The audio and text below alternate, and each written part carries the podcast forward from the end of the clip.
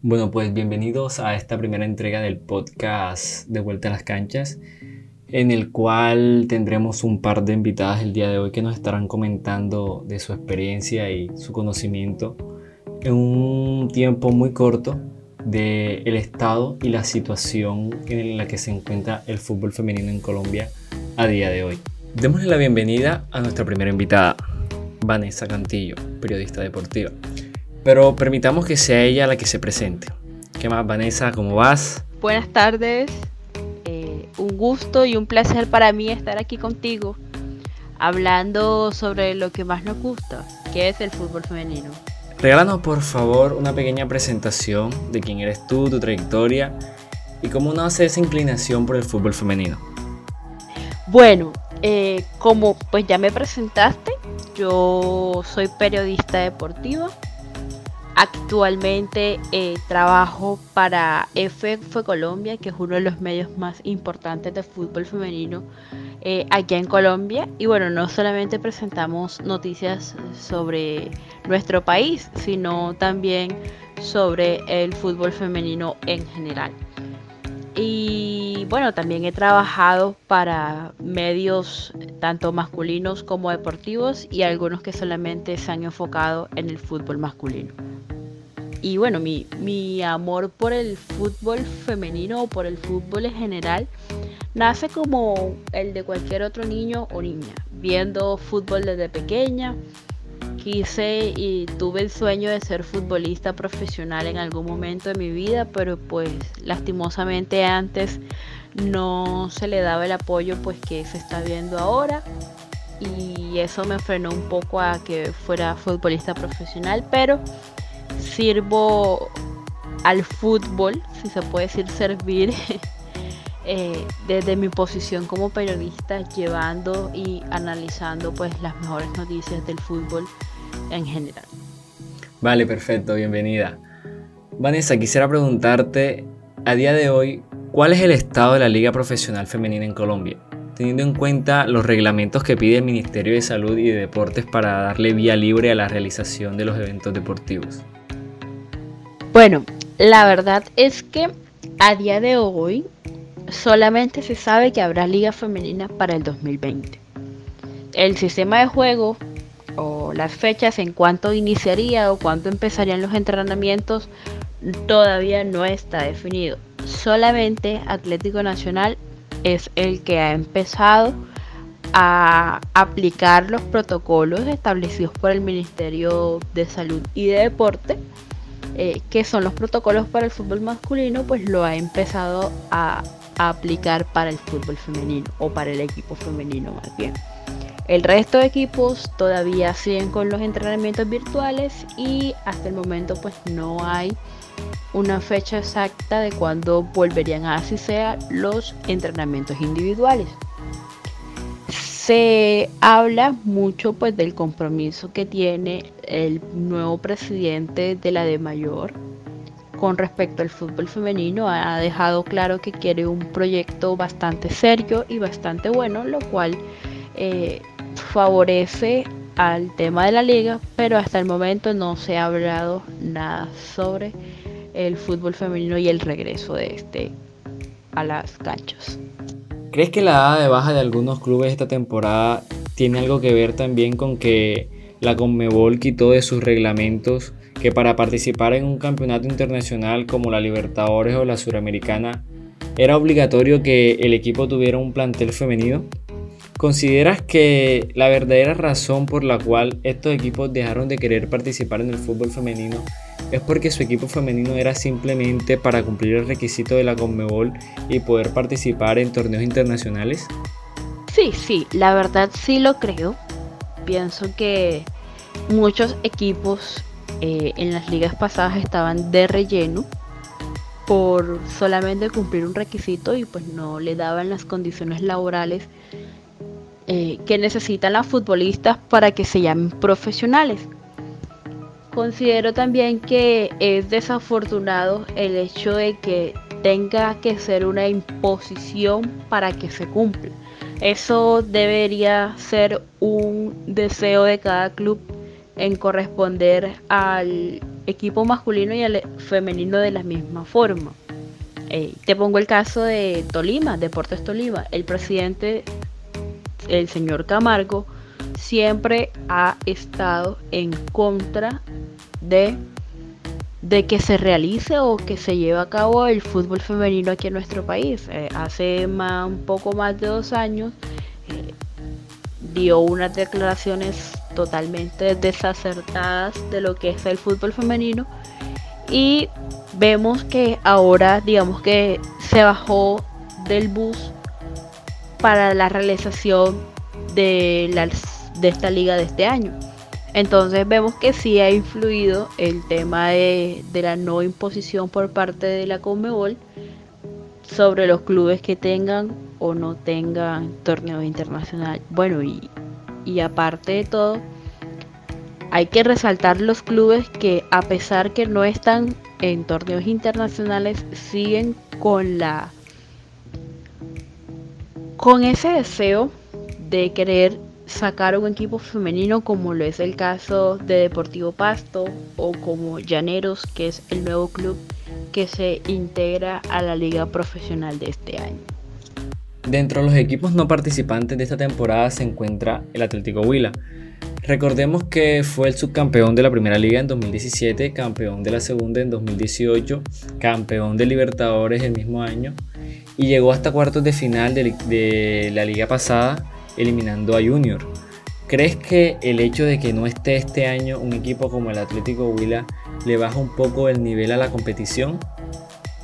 Sí, sin duda es una baja muy sensible la del Atlético Huila eh, porque bueno, ya vamos para la cuarta edición de la Liga Profesional Femenina en nuestro país y ya hay equipos que son considerados tradicionales dentro de la Liga Femenina y, con, y creo que el Atlético Huila es el equipo más tradicional eh, en la rama femenina desde su creación. Como tú lo has dicho, quedó subcampeón de la primera liga campeón de la segunda, obtuvo una Copa Libertadores en su primera participación y la primera Libertadores para Colombia y llegó hasta instancias avanzadas en la liga pasada.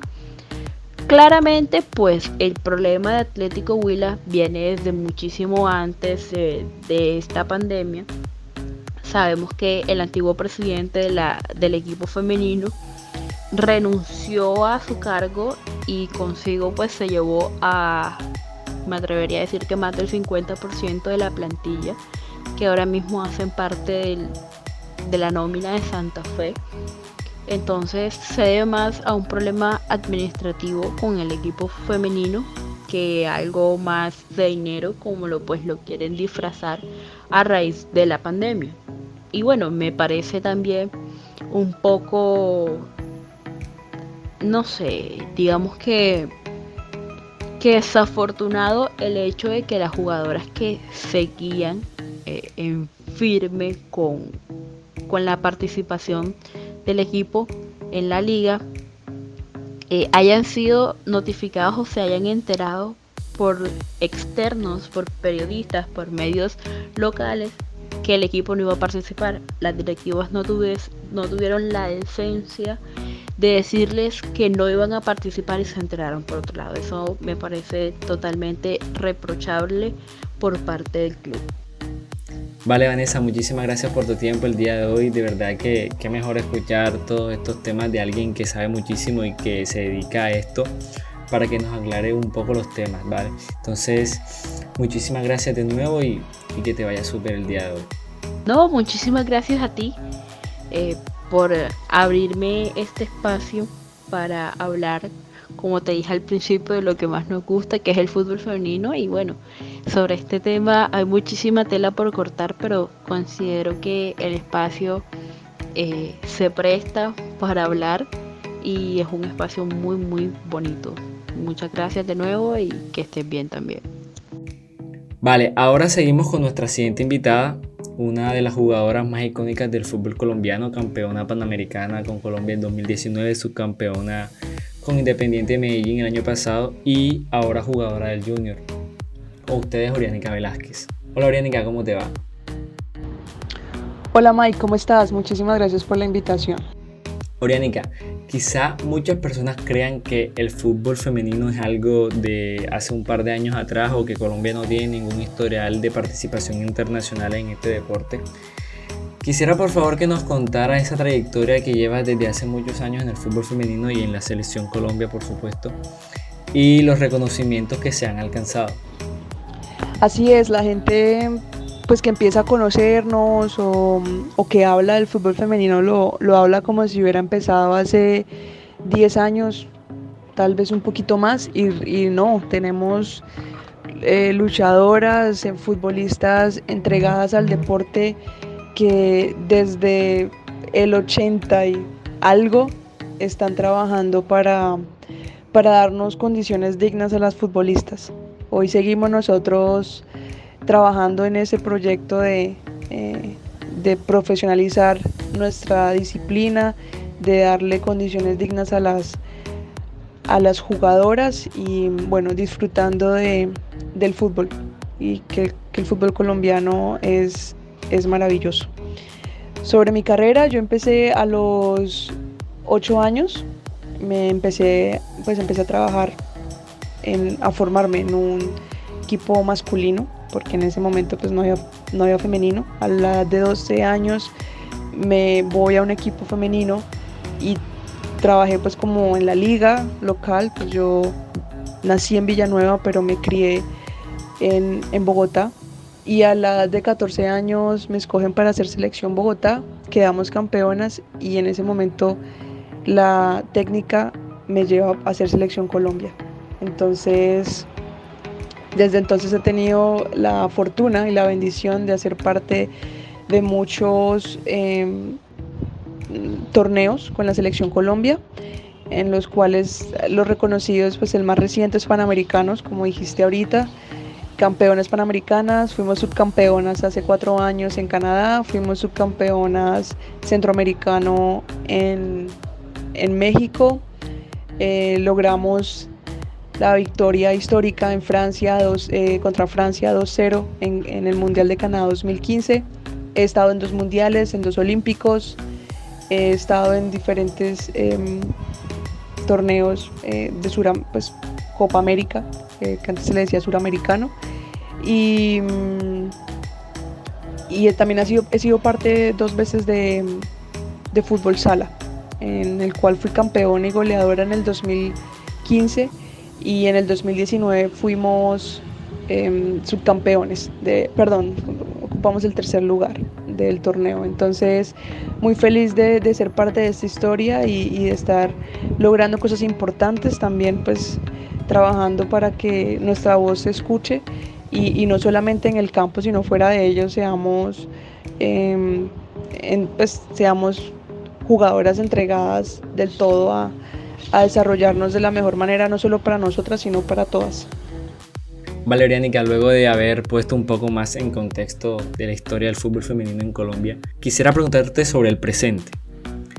¿Cómo has vivido tú personalmente como deportista de alto rendimiento que llega nueva a una ciudad, a un nuevo club y que desafortunadamente se declara una emergencia sanitaria y por ende una cuarentena que inhabilita todo? ¿Cómo ha sido ese apoyo también del club en esta situación? Bueno, Mike, ha sido bastante curioso para todos. Esta pandemia nos ha cogido a todos como de sorpresa, ¿no?